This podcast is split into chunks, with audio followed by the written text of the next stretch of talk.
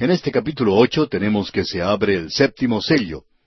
La apertura del séptimo sello presenta a siete ángeles que tocan siete trompetas. Cuatro de estas trompetas se presentan en este capítulo. Podemos apreciar que después de haber tenido este paréntesis del capítulo siete, donde se nos presentó estas dos multitudes, creemos que ahora se continúa con la apertura de los sellos. Solo falta la apertura del séptimo sello, recuerde usted. Este es el bosquejo de la norma que utiliza Juan para que no nos extraviemos. Él va a continuar actuando en esta manera. Habrá una serie de siete, y en realidad aquí se presentarán cuatro que tienen que ver con el período de la gran tribulación. Él presenta primero seis de cualquiera que sea la serie. Luego tendrá un paréntesis que ayuda al entendimiento de esa serie en particular. Y luego llega a la apertura del séptimo, ya sea un sello o sea el toque de una trompeta. Y eso en sí mismo introduce la próxima serie de siete, lo que indica que están interrelacionados, están unidos, pertenecen en realidad al mismo período. Así es que aquí tenemos la apertura del séptimo sello que introduce los siete ángeles con las siete trompetas, y eso establece la norma para lo que sigue en el libro de Apocalipsis. Ahora, antes de presentarse lo séptimo de cualquiera sea la serie, se presenta un tema secundario para dar más luz a esa serie en particular. Y repetimos esto porque creemos que es importante de notar de nuestra parte. No hay ninguna razón para quedarse atascados y tampoco existe ninguna razón para ser sensacional en este punto. Para comenzar, cuando llegamos al capítulo cuatro, él dijo, De aquí en adelante todo está en el futuro. Las cosas que serán después de estas cosas, dice Juan. Y ahora nos encontramos en esa sección. Estamos viviendo en las cosas que son presentes, o sea, en la edad de la iglesia. Entonces, estas cosas que estamos tratando aquí en esta sección no nos conciernen en ese sentido. Hay muchas personas que dicen, ah, lo que me asusta a mí es el libro de Apocalipsis. Bueno, amigo oyente, si usted tiene temor a esta serie que se va a presentar aquí, y debemos admitir que comenzando con los jinetes del Apocalipsis, estos son los juicios terribles que se presentan sobre la tierra, y francamente hablando, son tan tremendos que lo hacen sobresaltarse a uno con solo leer esto. Pero por lo menos sabemos dónde estamos. Esto es algo que tendrá lugar después de la iglesia, y si usted es un hijo de Dios, usted ha sido sellado por el Espíritu Santo, y será entregado a Él cuando la iglesia salga de este mundo antes de la gran tribulación. Esto es lo que se llama la bendita esperanza de la iglesia. Ahora estas siete trompetas nos llevarán a la intensidad completa de la gran tribulación. Los siete sellos presentan los juicios que son el resultado natural de las actividades del hombre pecaminoso separado de Dios. El sexto sello trae el juicio de la naturaleza y las siete trompetas revelan que Dios está juzgando directa y sobrenaturalmente a una raza rebelde. Ahora, las primeras cuatro series de siete pueden ser explicadas de esta manera, y queremos mencionarlo porque en las próximas cuatro, en realidad, los siete sellos, las siete trompetas, pero tendremos siete personalidades y siete copas de la ira. Todo esto tiene que ver con el mismo período, pero desde un ángulo un poco diferente. Ahora, en los siete sellos tenemos el juicio que es el resultado de la actividad deliberada e intencionada del hombre. En este período abundará aquello que es en realidad pecado, aunque la gente diga que no es pecado, cuando la gente se entrega a sus placeres sensuales. El juicio de Dios vendrá sobre el hombre, sobre el hombre pecaminoso a causa de eso. Hemos visto ya al jinete sobre ese caballo blanco que trae una paz falsa. Dirán, paz, paz. Y de pronto vendrá destrucción. Luego tenemos el caballo bermejo de la guerra. ¿Y quién es que hace la guerra? El hombre hace la guerra. ¿De dónde viene o cómo viene la guerra? Viene porque está en el corazón del hombre. Hay muchas personas que opinan hoy que si se quitaran todas las armas de fuego de la gente y si no hubiera ninguna clase de armamento, ni bombas, ni nada por el estilo, entonces vamos a tener paz. Amigo oyente, la guerra está en el corazón del hombre, y es necesario cambiar el corazón del hombre antes de poder librarnos de la guerra. Hablando francamente, debemos decir que tenemos más confianza en un verdadero creyente que haya nacido de nuevo y que tenga un arma de fuego que un hombre incrédulo que no la tenga. Porque si ese hombre no puede tener un arma de fuego, bueno, le puede dar muerte a uno a golpes, lo puede estrangular o puede hacer cualquier otra cosa. y en el día de hoy podemos apreciar que mucho de esto está teniendo lugar. Ahora, en las siete trompetas que vamos a considerar a partir de este programa, tenemos el juicio que es el resultado de una actividad directa de Dios. Y cuando lleguemos a las siete personalidades, tendremos el juicio que es el resultado del rencor de Satanás contra Dios. En esa ocasión, Satanás será presentado abiertamente. Y luego, en las siete copas de la ira, tenemos el juicio final de la gran tribulación, lo cual es una actividad directa de Dios a causa de la rebelión del hombre y de Satanás. Y Dios los juzgará a los dos. Llegamos ahora a una sección donde se utiliza símbolos, pero debemos recordar que un símbolo es un símbolo de algún hecho. Uno no lo puede disolver como vapor porque es un símbolo. Vamos a ver aquí que hay ciertas similitudes extrañas y bastante poderosas entre las plagas que tuvieron lugar en Egipto en los días de Moisés y los juicios de las trompetas.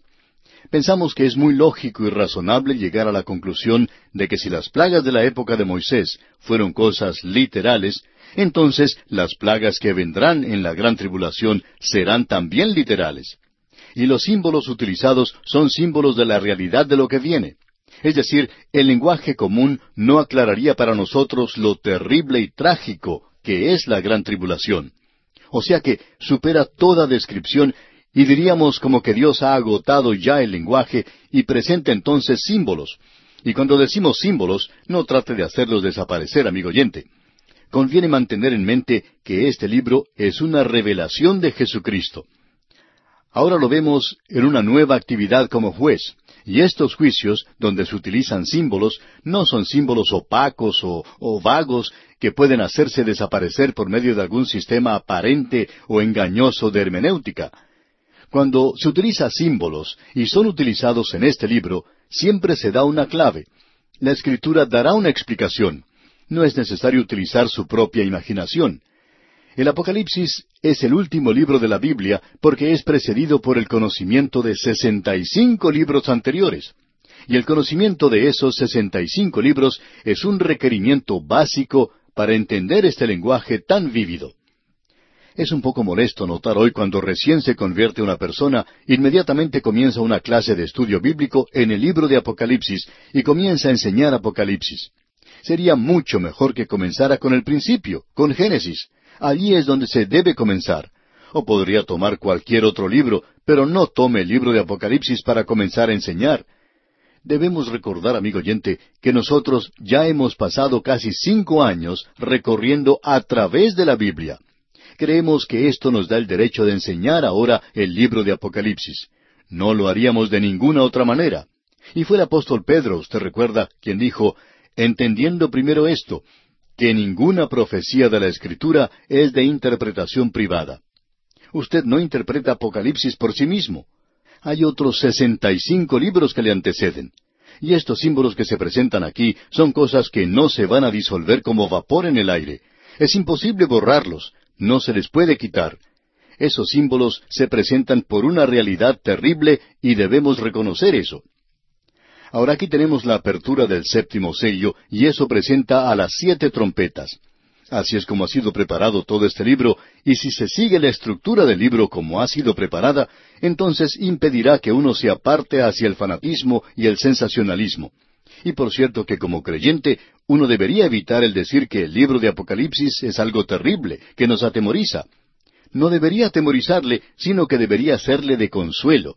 Le doy gracias a Dios que este mundo que anda tan loco en el presente, que en realidad pareciera estar lleno de personas enajenadas, tal es la manera en que la humanidad ha estropeado las cosas y se ha hundido en una situación tan difícil, le doy gracias a Dios que Él lo va a juzgar, amigo oyente, y lo juzgará correctamente cuando Él actúe. Y Él va a actuar. Estoy agradecido por eso. Es algo que me da mucho consuelo el reconocer eso, y me hace sentir muy lleno en el presente. Ahora a veces se nos dice que digamos esto o aquello por radio en cuanto a algún culto o secta que se presenta. No es nuestra tarea la de llegar y hacer eso aquí y denunciar alguna otra cosa. Nuestra tarea es sencillamente la de esparcir, la de predicar la palabra de Dios, y eso es lo que vamos a hacer. Él arreglará las cosas algún día. No queremos nosotros tener esta tarea por nada del mundo, y nos agrada saber que esa es la tarea de Él. Él arreglará este mundo y Él va a actuar en juicio. Quizá a usted no le guste esto, el hecho de que Él va a juzgar, el general Jesús, y ya hemos visto que la ira del Cordero era algo aterrador para aquellos en la tierra. Y cuando uno habla en cuanto al general Jesús, es necesario familiarizarse con Él. Él murió por usted, Él le ama, Él quiere salvarle, amigo oyente, pero si usted no quiere tenerle, entonces en su futuro hay un juicio aterrador. Ahora alguien quizá nos diga que estamos tratando de asustar a la gente. Bueno, amigo oyente, nos gustaría asustarle para que usted llegue al cielo, si pudiéramos hacerlo. Pero sabemos que la gente de hoy es demasiado sofisticada para eso y hay demasiados cínicos. Pero, amigo oyente, el juicio se aproxima a esta tierra. Y nosotros decimos, aleluya. Me agrada saber que Él viene porque me agrada que Dios no permitirá que esto continúe como hasta el presente. Ya ha pasado demasiado tiempo. Bien, por lo menos queremos poner ahora nuestro pie en el umbral de este capítulo ocho, y el primer versículo de este capítulo dice, Cuando abrió el séptimo sello, se hizo silencio en el cielo como por media hora. El autor de estos estudios bíblicos, el doctor J. Vernon McGee, contaba que hace muchos años él hablaba en reuniones de jóvenes y se encontraba en un campamento en una ocasión con unos trescientos o cuatrocientos jóvenes, y cierto día vio venir hacia él un grupo de niñas, y en el medio de ellas había un muchacho, y parecía que ellas lo iban a destrozar. Estaban haciendo mucho ruido, por cierto. Él no sabía de qué se trataba hasta cuando llegaron junto a él y querían que él se enterara de lo que decía este joven. Y este joven dijo, Doctor Magui, ¿sabía usted que no habrá ninguna mujer en el cielo? Y el doctor Magui le contestó que no sabía eso. Y le preguntó si tenía alguna escritura que le sirviera de base para decir eso.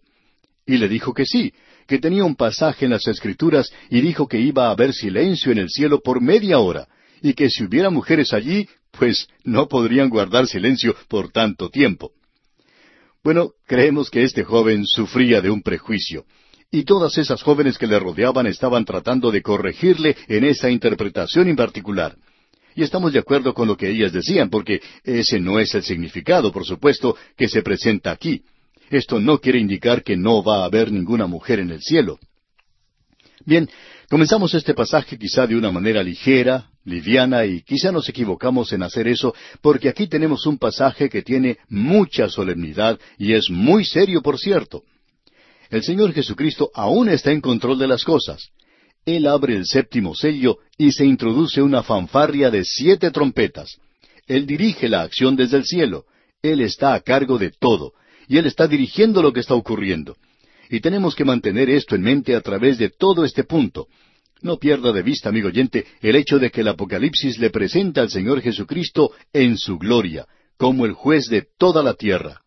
Amigo oyente, usted puede engañarse si Cristo es solamente presentado como el Jesús manso y humilde, que solamente hacía cosas buenas, y así hizo. Pero, amigo oyente, debemos notar que aquel que es el Cordero se presentará, como hemos leído, un día con la ira del Cordero. Juan había dicho de él, He aquí el Cordero de Dios que quita el pecado del mundo. El mundo en realidad no está perdido, sino los pecadores. Ellos están perdidos porque han rechazado a Jesucristo, porque Él ha muerto por ellos. No importa lo que usted haga, amigo oyente, usted puede ir a una eternidad de perdición si no ha aceptado a Cristo, pero Él ha muerto ya por usted, y si usted no se aprovecha de esa obra, usted hace que esa obra que Él realizó en la cruz sea una cosa ridícula y sin ningún sentido. Usted ha pisoteado la sangre de Cristo cuando toma esa clase de actitud o posición hacia Él. Así es que aquí tenemos una escena muy solemne. Él ordena que se detenga todo en el cielo, en el infierno y en la tierra. Nada puede moverse sin su autorización. Él ya ha ordenado que cesaran las fuerzas naturales en la tierra cuando ordenó que se sellara y salvara a esas dos multitudes que mencionamos antes. Y ahora, por un breve momento, hay una calma en la actividad del juicio, hay un silencio celestial. Godet definió esto de la siguiente manera. Este silencio es una pausa para la acción. Y eso nos gusta mucho. Es la calma antes de la tormenta. ¿Por qué sucede este silencio tan extraño? Bueno, su paciencia no se ha agotado. Cuando fue abierto el sexto sello y la naturaleza respondió con una convulsión poderosa, los hombres de valor se atemorizaron por un momento. Cristo les dio la oportunidad de arrepentirse. Pero como sucedió con Faraón en el pasado, cuando se quitó la presión de ellos, su corazón engañoso volvió a su intención original. Así es que muchos hombres regresan a la conducta blasfema cuando existe la calma. Probablemente se reprocharán a sí mismos por haber dado muestra de cobardía. Después de todo, solo era la naturaleza la que estaba reaccionando. No era Dios después de todo. Y todo puede ser explicado por causas naturales. Y eso es lo que ellos dirán. Pero amigo oyente, es la calma antes de la tormenta, como alguien dijo en el pasado, los pasos de Dios de misericordia al juicio son siempre lentos, medidos y como que no quiere darlos. Dios es un Dios lento para la ira. El juicio es una operación extraña. El profeta Isaías dice en el capítulo 28 de su profecía, versículo 21, Porque Jehová se levantará como en el monte Perasim, como en el valle de Gabaón se enojará, para hacer su obra, su extraña obra, y para hacer su operación, su extraña operación. ¿Y qué es esto? ¿Qué es extraño en cuanto a Dios? Él juzga, amigo oyente. Él es un Dios de amor, pero es un Dios de amor que juzga a sus criaturas. Y Él dice que no siente ningún placer en la muerte de aquel que muere. Este silencio del versículo uno de este capítulo ocho de Apocalipsis entonces marca la transición de la gracia al juicio. Él está esperando. Y amigo oyente, Él está esperando hoy. Él está esperándolo a usted si usted todavía no ha ido a Él. Y usted puede acercarse a Él ahora mismo, porque Él es un Salvador misericordioso. Acuda a Él en esta hora y sea salvo por toda la eternidad. Lo que tenemos aquí es la apertura del séptimo sello, el último sello. Con esto también se abrió la siguiente serie de siete. Cada una de estas series entrará a la próxima serie de la misma manera, lo cual las une a todas ellas. Están todas unidas en un grupo. Estamos cubriendo este período que es conocido como el período de la gran tribulación. El Señor Jesucristo lo llamó así, y Juan ya nos ha dicho que este es el período de la gran tribulación. Esperamos que no haya personas que quieran discutir en cuanto a esto, porque el Señor Jesucristo y Juan han llamado a este el período de la gran tribulación. Ahora, los sellos que han sido abiertos nos parece que cubren de manera amplia la totalidad del período. Pero cuando se llega a las trompetas, llegamos a esa parte tan intensa del período de la gran tribulación que veremos más adelante y que ha sido llamada como los últimos tres años y medio de este período. En nuestro programa anterior vimos que hubo silencio en el cielo como por media hora. Es algo terrible, tiene que ver con lo que es muy solemne. Ahora esto puede ser aterrador para algunas personas porque se está preparando el juicio que vendrá sobre la tierra. Este es el momento previo a la tormenta del juicio que viene sobre la tierra durante ese período en particular y es lo que llamamos la calma antes de la tormenta. En algunos lugares la gente acostumbra enfrentar a las tormentas, la gente de la zona hasta construye habitaciones o sótanos especiales para protegerse de las tormentas que son comunes en ese lugar. El autor de estos estudios bíblicos, el doctor J. Vernon McGee, decía que cuando él era joven, su padre le había construido un sótano de refugio para las tormentas, y que él debía pasar mucho tiempo durante la primavera y durante la primera parte del verano en ese sótano para protegerse de las muchas tormentas que azotaban el lugar. En cierta ocasión, él y su padre estaban mirando una tormenta que se aproximaba, y pudieron darse cuenta que no iba a azotar su propio lugar, sino una ciudad a unos quince kilómetros de distancia. Pero antes que se desatara la tormenta, ellos se dieron cuenta de que había una calma tremenda. Hasta entonces el viento había estado soplando con fuerza y estaba lloviendo mucho, y se podía escuchar los truenos y ver los relámpagos. Pero de pronto todo se detuvo y por unos momentos hubo un silencio sepulcral, y de pronto se desató un viento tremendo. Ellos casi no tuvieron ni tiempo para poder cerrar la puerta del sótano y protegerse de la furia de la tormenta. Y es así como se desatará la gran tribulación sobre la tierra. Y se nos presenta aquí con estas trompetas. Ahora, comenzando aquí con el versículo dos de este capítulo ocho de Apocalipsis y hasta el capítulo once, tenemos el sonar de estas siete trompetas. En primer lugar, en los versículos dos al seis, tenemos a un ángel ante el altar con un incensario de oro. Veamos entonces lo que nos dice el versículo dos de este capítulo ocho de Apocalipsis. Y vi a los siete ángeles que estaban en pie ante Dios, y se les dieron siete trompetas. Aquí se nos presenta a siete ángeles en un grupo especial. Creemos que Gabriel se encuentra en este grupo porque se nos dice que él estaba delante de Dios. Eso fue lo que él le dijo a Zacarías cuando anunció el nacimiento de Juan el Bautista. Él le dijo, Yo soy Gabriel, que estoy delante de Dios. Y aparentemente él es uno de estos ángeles. Y luego tenemos al serafín mencionado en el libro de Isaías, que también estaba delante del trono de Dios.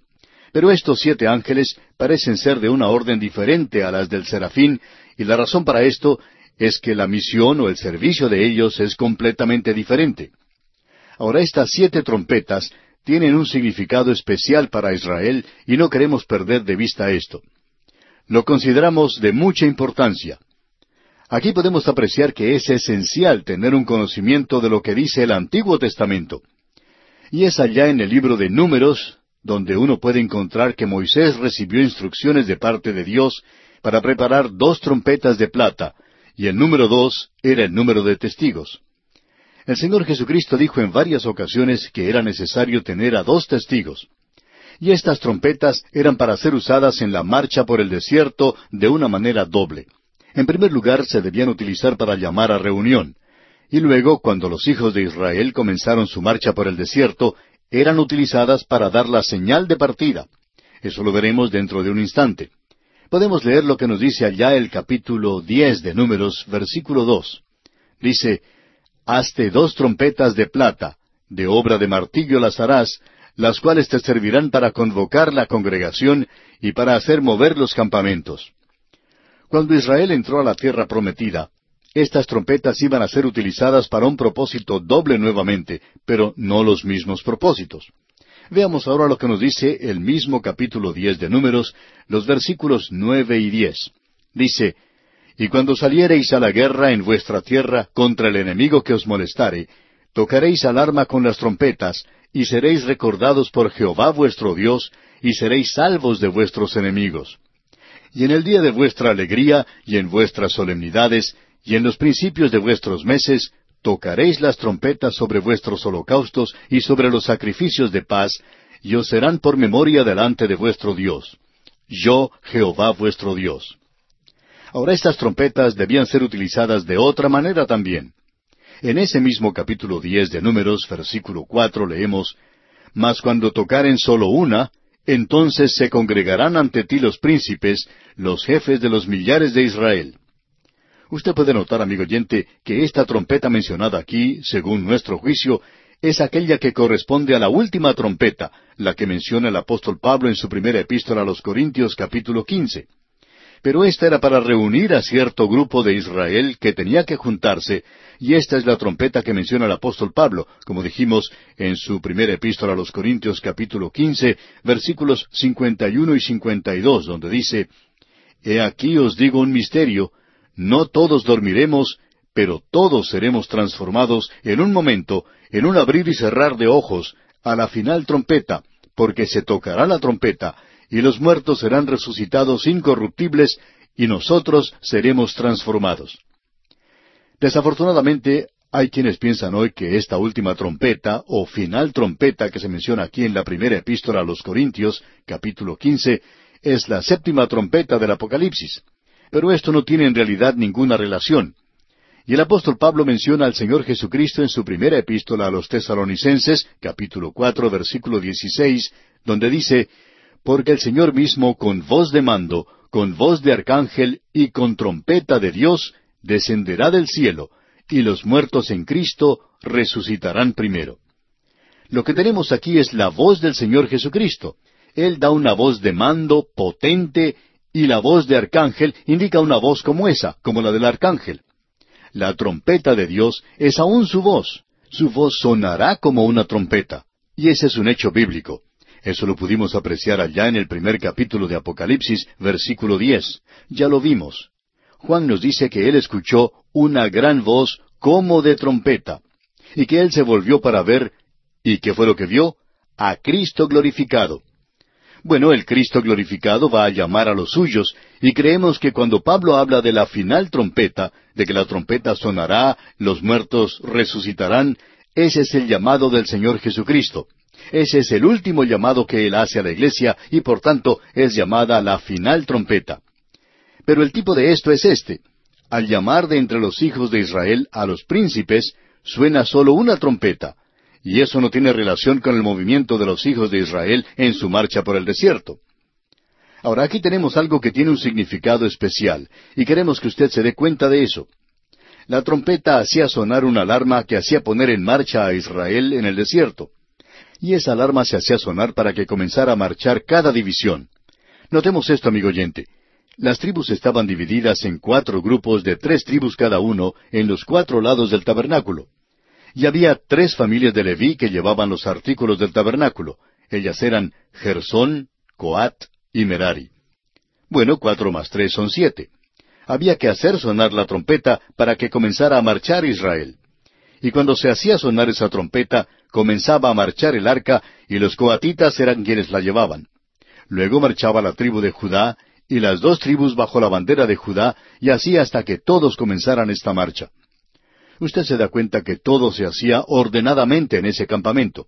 Cada familia conocía su lugar, cada hombre mantenía su posición, no había ninguna clase de desorden en el campamento de Israel, y esa es la razón por la cual el apóstol Pablo nos dice, pero hágase todo decentemente y con orden. Nos gustaría mucho ver que la iglesia fuera tan ordenada como lo era Israel en su marcha por el desierto. Era necesario siete trompetas para hacerlos marchar. Ahora aquí hay un beneficio positivo de estas trompetas. Las siete trompetas de Apocalipsis tendrán el resultado positivo de hacer mover a Israel a su tierra. Creemos que será necesario estas siete trompetas para que todo Israel regrese a su tierra. Esta es otra razón por la cual no creemos que el presente regreso de Israel a su tierra sea el cumplimiento de la profecía. Esto será cumplido en el período de la gran tribulación cuando se haga tocar las siete trompetas, como sucedió en la marcha por el desierto. Después de la séptima trompeta, Israel es identificada para nosotros en el capítulo 12 como algo que merece la protección especial de Dios. Así es que es esencial que comprendamos esto de las trompetas, porque esto evitará que identifiquemos a la última o a la trompeta final de la iglesia con las siete trompetas del Apocalipsis. Y las trompetas de Israel fueron utilizadas en la batalla de Jericó, así es que los muros de la oposición de este mundo a Dios se derrumban y caen durante la gran tribulación, y cuando el Señor Jesucristo venga, Él dominará el último vestigio de la rebelión contra Dios y establecerá su reino. Este es un libro de triunfo y de victoria de nuestro Dios. Y al final se encuentra este coro de aleluya. Y en el versículo tres leemos, Otro ángel vino entonces y se paró ante el altar, con un incensario de oro, y se le dio mucho incienso para añadirlo a las oraciones de todos los santos sobre el altar de oro que estaba delante del trono. Aquí tenemos a otro ángel. Podemos decir positivamente que este no es Cristo. Es decir, que el Señor Jesucristo ya no está más en la posición de intercesor por la iglesia. Pudimos ver en los capítulos cuatro y cinco que Él sale de esa posición, y a Él se le da el libro con los siete sellos. Y de allí en adelante, todo lo que sucede en Apocalipsis está a su cargo. Él no se está moviendo como uno de los actores aquí en la escena terrenal. Él se encuentra en el cielo con la iglesia, en este momento en particular. Él no es ya el intercesor, Él está ahora ocupando el lugar de juicio y mantiene el libro de los siete sellos. Y Él acaba de abrir el séptimo sello. Y Él dirige toda esta actividad desde el trono. Y este ángel, como se expresa aquí, es sencillamente otro ángel. No creemos que el Señor Jesucristo pudiera ser identificado de esa manera. Ahora, en el Antiguo Testamento, Jesucristo preencarnado se aparecía como un ángel. No creemos que Él vuelva a aparecerse como un ángel. Él será como es en ese cuerpo glorificado en el cual nosotros le veremos algún día. Ahora este altar de oro es el lugar donde se ofrecen las oraciones. Así es que no es un lugar de intercesión este altar de oro. Él está ahora sobre el trono. Al incienso se lo identifica o se lo compara con la oración. Es un tipo de oración. Esto no es fruto de nuestra imaginación porque allá en el Salmo 141, versículo 2, David dice, Suba mi oración delante de ti como el incienso, el don de mis manos como la ofrenda de la tarde. El incienso, pues, habla del valor del nombre y obra de Cristo en la oración. Él dice, todo lo que pidiereis al Padre en mi nombre. Y ese es su mandato. En el día de hoy hay una costumbre, un hábito en el que muchos están cayendo, muchos de aquellos que en realidad creen en la palabra de Dios. Esta gente termina su oración diciendo sencillamente Amén. Alguien dijo en una ocasión, es redundante decir eso porque en su corazón usted ya está orando en el nombre de Jesús. Bueno, opinamos que esto significa un poco más que colocar como rótulo al final de la oración las palabras en el nombre de Jesús. Y quisiéramos decir esto, que si usted está haciendo una oración en el nombre de Jesús, especialmente una oración pública, tiene que estar seguro de decir eso, en el nombre de Jesús. Creemos que esto es muy importante. Y aquí vemos que se está ofreciendo este incienso, un incienso de sabor dulce. A usted y a mí no se nos escucha por utilizar un lenguaje muy florido o elocuente en nuestras oraciones, sino que se nos escucha cuando hacemos nuestra oración en el nombre de Jesús. Ahora el incienso fue entregado a este ángel. Las oraciones de los santos que fueron ofrecidas en el quinto sello reciben su respuesta ahora a causa de la persona y el sacrificio de Cristo aquí. Leamos el versículo cuatro de este capítulo ocho de Apocalipsis. Y de la mano del ángel subió a la presencia de Dios el humo del incienso con las oraciones de los santos. Y ahora la oración recibirá su respuesta a causa de Jesucristo. Leamos el versículo cinco. Y el ángel tomó el incensario y lo llenó del fuego del altar y lo arrojó a la tierra, y hubo truenos y voces y relámpagos y un terremoto. El sumo sacerdote llevaba un incensario con él cuando llevaba la sangre al lugar santo. Aquí el rito es invertido, porque del cielo el incensario es arrojado a la tierra. Es decir, que las oraciones subieron como incienso y ahora tenemos la respuesta que desciende. Ellos habían orado a Dios que los vengara. Ellos son los santos de la tribulación. Y la tierra, habiendo rechazado la muerte de Cristo por el juicio de sus pecados, ahora debe soportar el juicio de sus propios pecados. La gran tribulación se pone entonces en marcha. Y aquí dice, y hubo truenos. Eso demuestra que se acerca la venida de la tormenta del juicio de Dios. Y luego dice, y voces. Eso revela que esta es una dirección inteligente de Dios y no una obra de las fuerzas naturales que no tiene propósito. Dios está a cargo de esto. Luego los relámpagos siguen a los truenos. Esto no es una inversión del orden natural. Nosotros podemos ver el relámpago antes de oír el trueno. Esto es debido a que las ondas de luz viajan o se propagan más rápidamente que las ondas del sonido.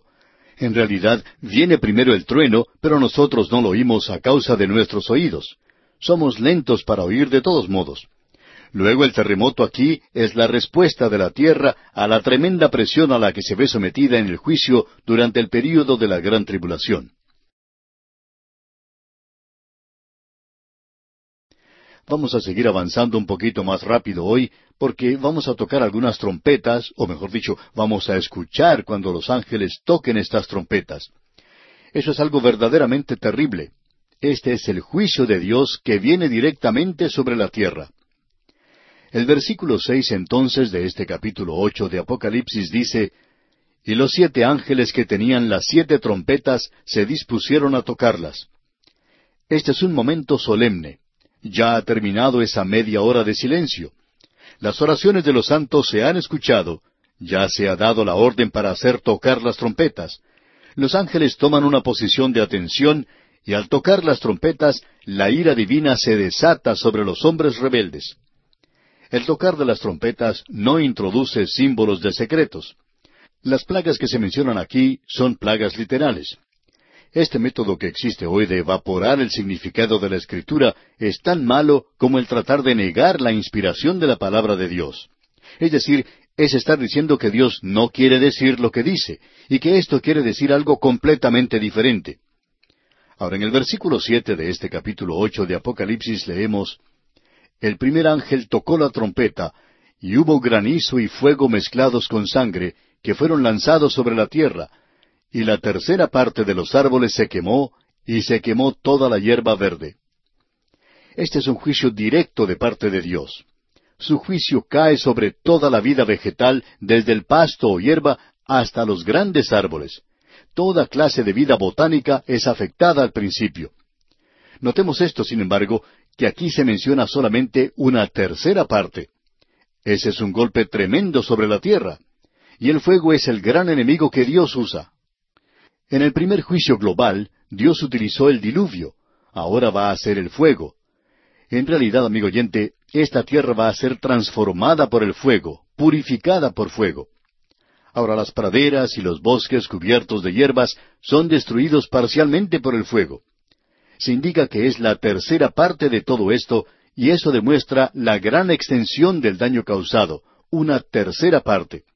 No es una cuarta parte ni tampoco la mitad, sino que indica una tercera parte.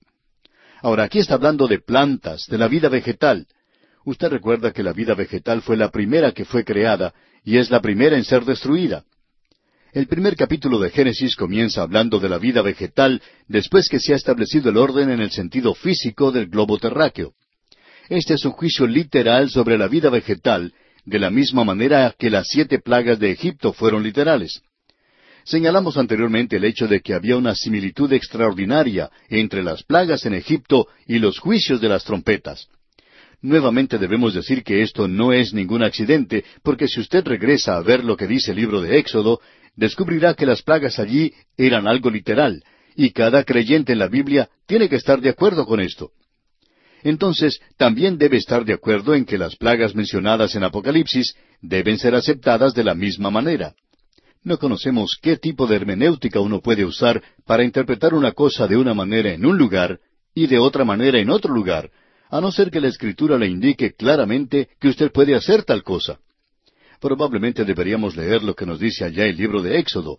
En el capítulo nueve, versículo dieciocho de Éxodo, tenemos lo siguiente. He aquí que mañana a estas horas yo haré llover granizo muy pesado, cual nunca hubo en Egipto, desde el día que se fundó hasta ahora. Y cuando cayó este granizo sobre la tierra, se nos dice que destruyó la hierba del campo en el país de Egipto. Ahora en el versículo veinticinco leemos, Y aquel granizo hirió en toda la tierra de Egipto todo lo que estaba en el campo, así hombres como bestias. Asimismo destrozó el granizo toda la hierba del campo y desgajó todos los árboles del país. Se nos dice que desgajó todos los árboles del país.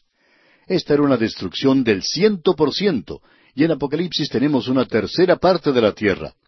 Veamos ahora lo que dice la segunda trompeta. Leamos los versículos ocho y nueve de este capítulo ocho de Apocalipsis el segundo ángel tocó la trompeta, y como una gran montaña ardiendo en fuego fue precipitada en el mar, y la tercera parte del mar se convirtió en sangre. Y murió la tercera parte de los seres vivientes que estaban en el mar, y la tercera parte de las naves fue destruida. Ahora se habla del mar, el cual ocupa la mayor parte de la superficie terrestre, y esto es afectado por el juicio directo de Dios. Y usted recuerda también que es mencionado allá en Génesis que hubo la separación de la tierra y de la mar. Y eso ocurrió en el mismo día en que apareció la vida vegetal. Eso lo vemos allá en Génesis capítulo uno, versículos nueve y diez. Es necesario que prestemos mucha atención al lenguaje utilizado aquí.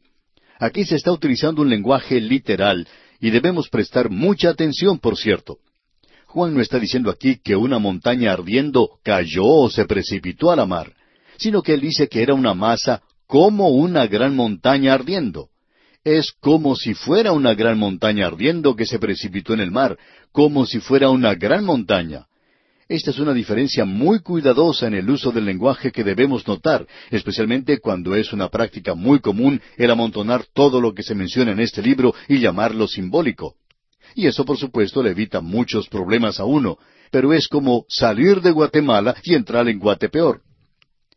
Ahora, la montaña representa algo tan literal y tangible como lo que tenemos allá en Jeremías capítulo 51, versículo 25, donde dice, He aquí yo estoy contra ti, oh monte destruidor, dice Jehová, que destruiste toda la tierra, y extenderé mi mano contra ti, y te haré rodar de las peñas, y te reduciré a monte quemado.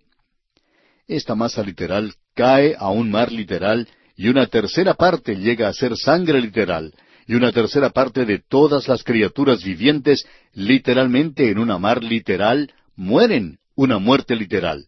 Nada puede ser más claro que todo esto. Y también se dice que una tercera parte de las naves, literalmente de las naciones, fueron literalmente destruidas. Si usted, amigo oyente, le permite a Juan que diga lo que quiere decir, lo presenta muy claramente. No hay necesidad de ir de un lugar a otro tratando de encontrar algún símbolo de que esto es algo simbólico. ¿Simbólico de qué? Dios no dice que eso es simbólico. Él lo presenta claramente, una gran masa o fuerza que es colocada en el océano. No sabemos qué puede ser esto. Usted nos pregunta, ¿por qué es que no sabemos? Bueno, por dos razones. En primer lugar, Juan no nos dijo. Y él no le dijo a nadie tampoco. Esa es la razón por la cual no creemos que nadie tenga la respuesta.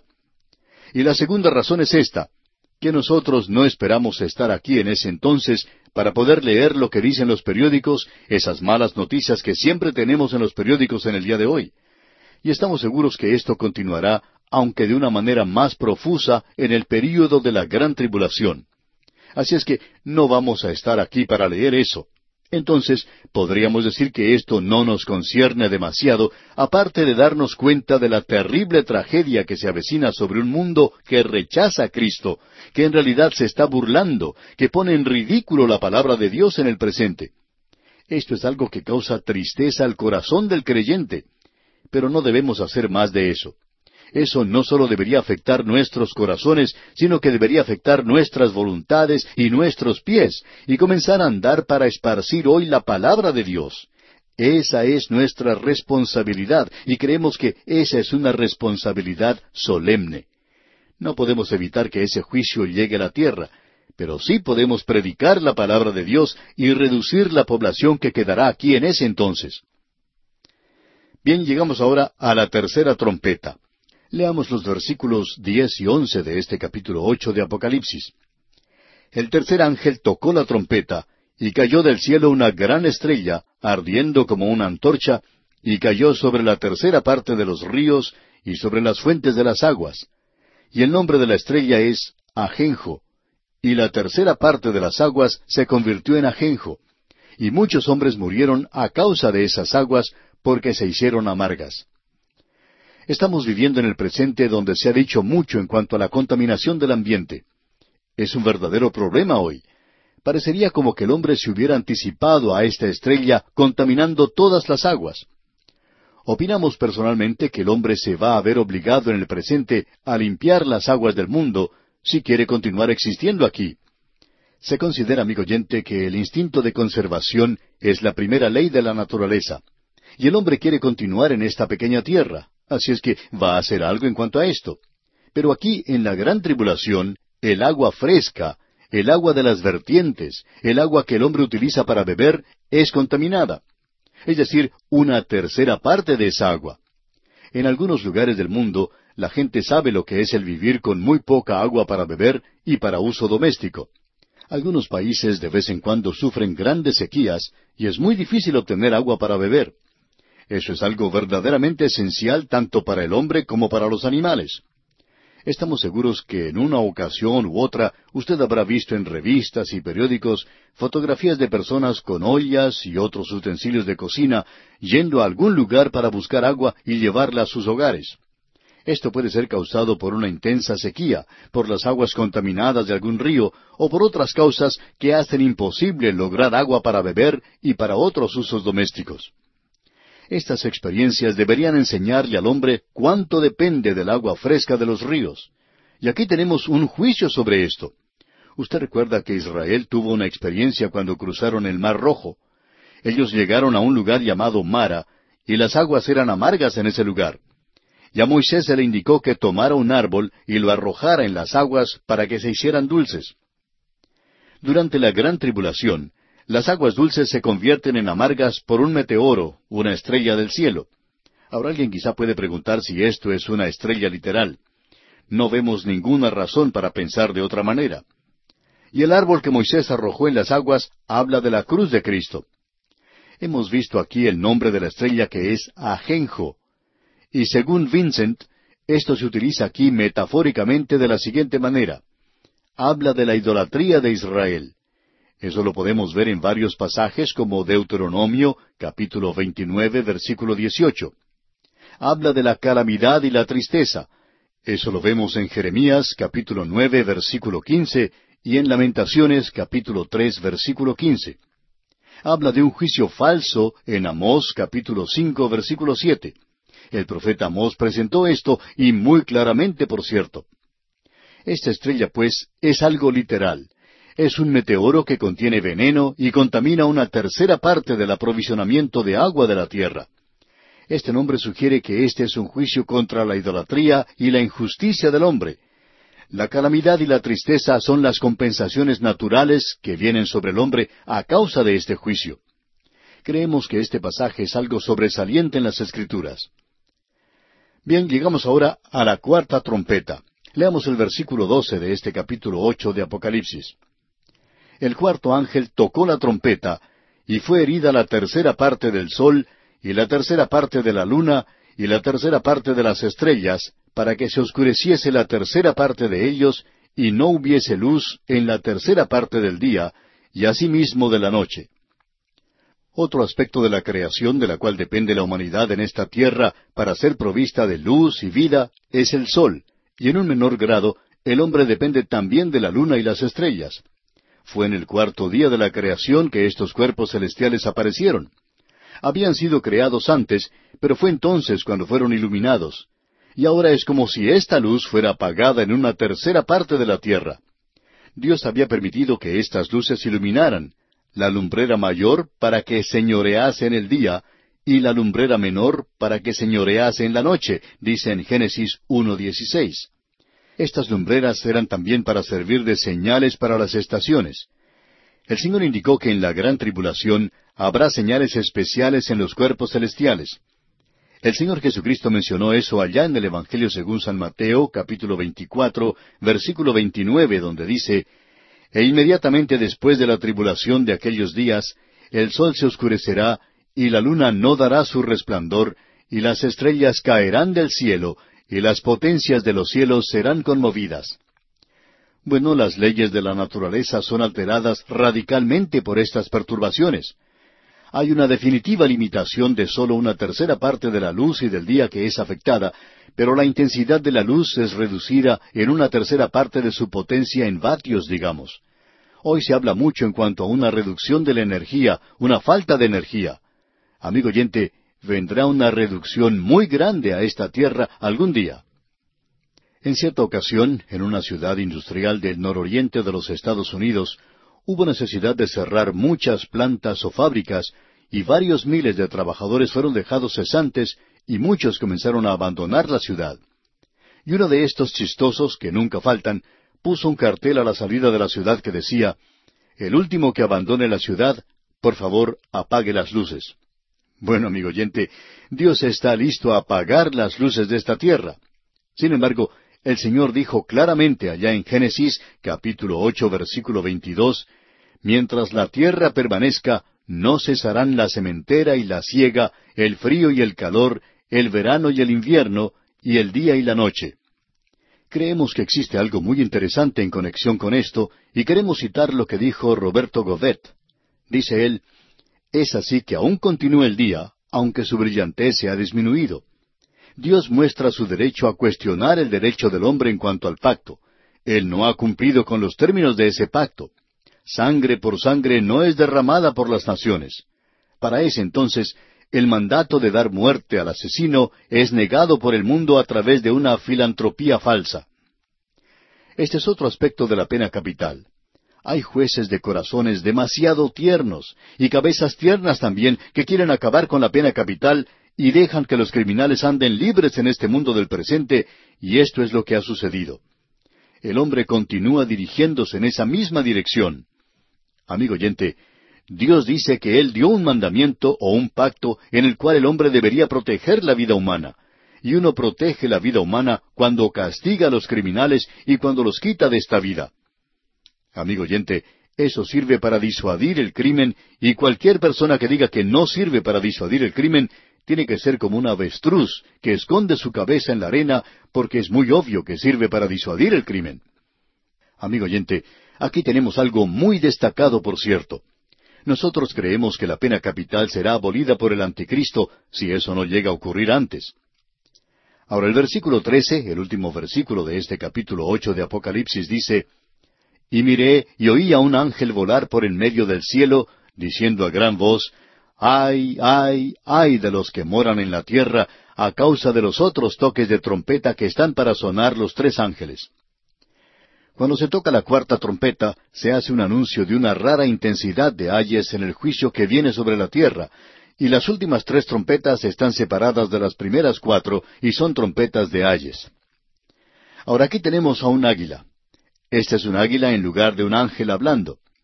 La palabra traducida como ángel al principio de este versículo significa literalmente águila. Y quizá usted pregunte, bueno, ¿es un águila literalmente? porque está hablando. Bueno, amigo oyente, si Dios puede hacer que un loro hable y también otras aves, ¿por qué tiene usted dificultad de que hable un águila? Y es interesante que Él eligió un águila aquí porque el Señor Jesucristo dijo en Mateo capítulo 24, versículo 28, porque donde quiera que estuviera el cuerpo muerto, allí se juntarán las águilas. Y eso será después de esa gran batalla de Armagedón.